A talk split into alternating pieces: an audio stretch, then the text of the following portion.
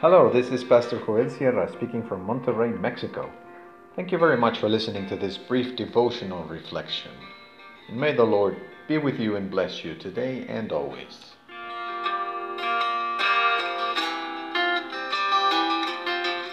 Different perspective.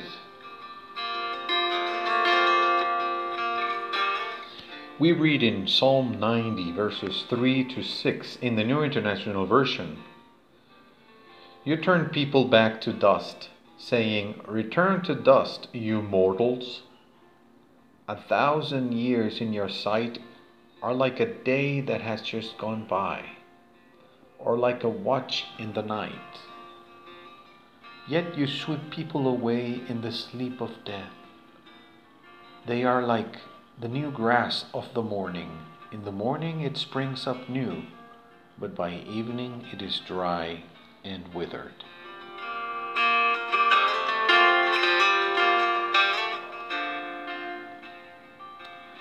The word perspective is very interesting.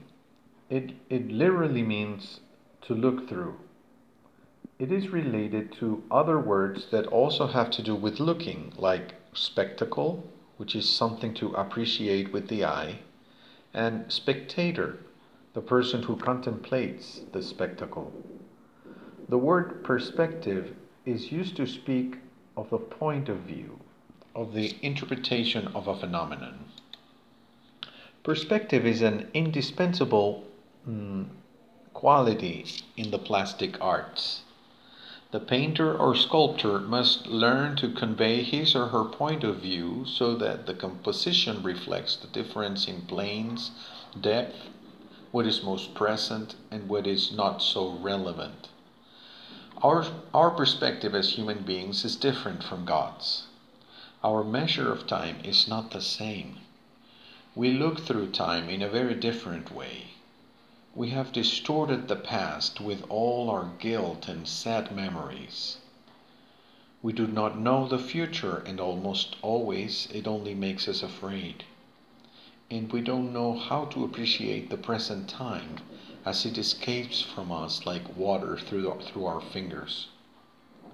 Instead, for God, past, present, and future are just a glimpse. We need to learn from God's perspective.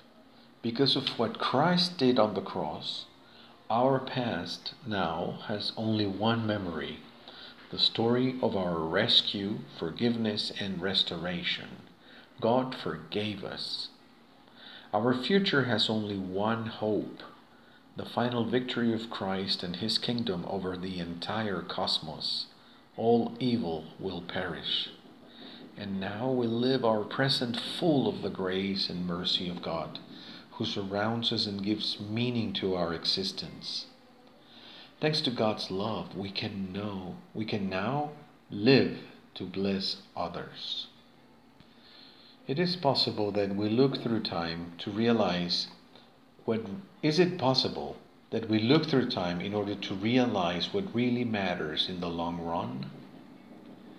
Can we learn to bring what is truly important to the forefront? How will our loved ones remember us 15 or 20 years from now?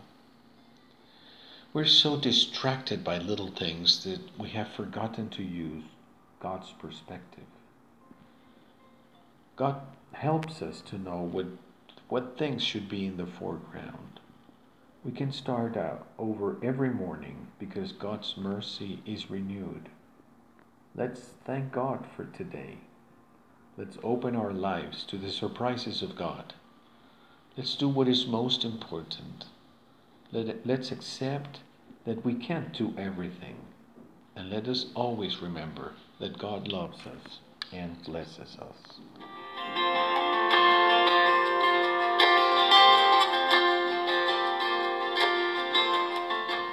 Why don't we pray? God, help us get your perspective as we manage our schedule today. May we see that the time you give us, like your grace, will be fully sufficient today. Amen. Through the Word of God, we form a community of joy and tenderness.